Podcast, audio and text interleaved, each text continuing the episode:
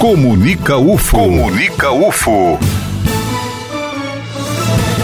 Informação. Vamos falar sobre o autismo? Então, o assunto será abordado durante um encontro no dia 5 de novembro. Aqui no estúdio, a presença da Maria Bertolino, que vai participar dessa roda de conversa, e também do Pedro, que é estudante do sexto período do curso de jornalismo. Olá, sejam muito bem-vindos à FM Universitária. Maria, você que tem um filho autista em casa que vai participar deste momento, desta roda de conversa, é necessário ainda falar sobre o autismo? Olá a todos. É muito necessário.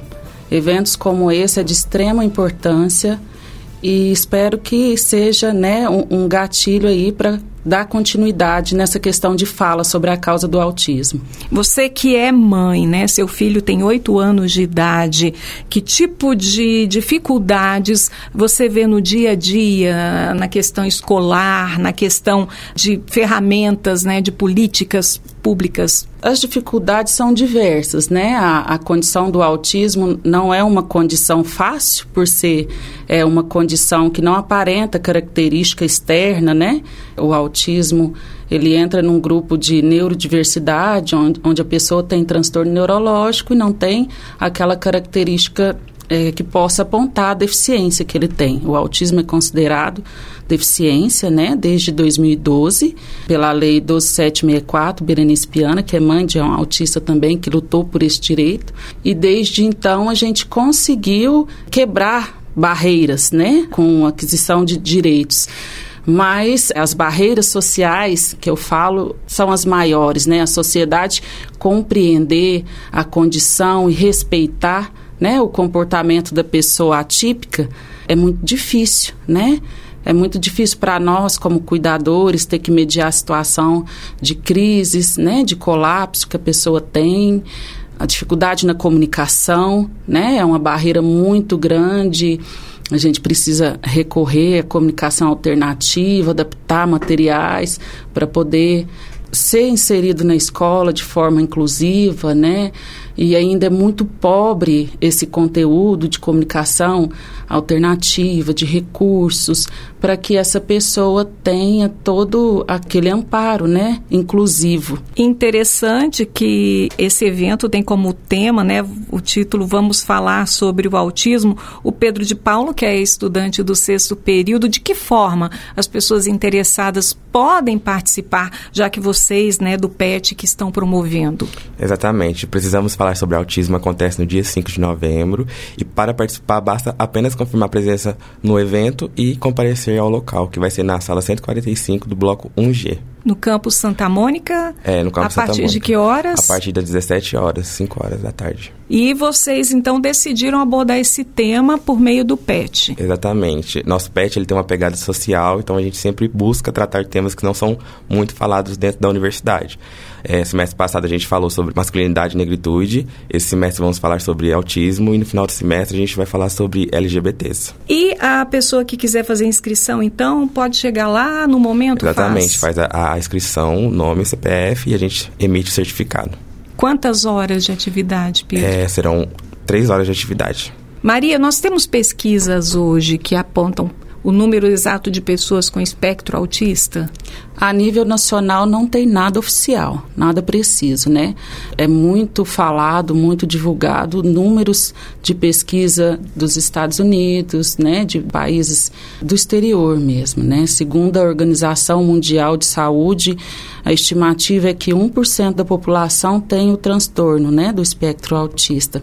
Então, estamos aí na expectativa que para o próximo IBGE tenhamos oficialmente né, essa pesquisa colocada para que tenhamos esse número e assim né, venham as políticas públicas acerca do quantitativo. O paciente de espectro autista, ele tem um acompanhamento desde a infância até a, quando atinge a idade adulta?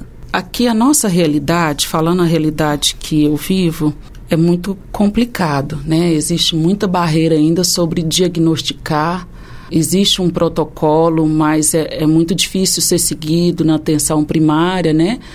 Às vezes a criança tem esse diagnóstico tardio, porque a escola mesmo aponta algumas características, né, comparada às outras crianças, vem essa dúvida sobre, né, a questão se ela tem algum transtorno neurológico ou não, e assim as famílias vão buscar por essa resposta.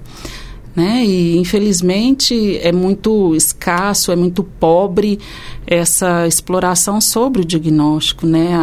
porque o interessante seria sim ter um diagnóstico precoce para que essa pessoa pudesse ter o máximo de intervenção, né? E tivesse uma qualidade melhor.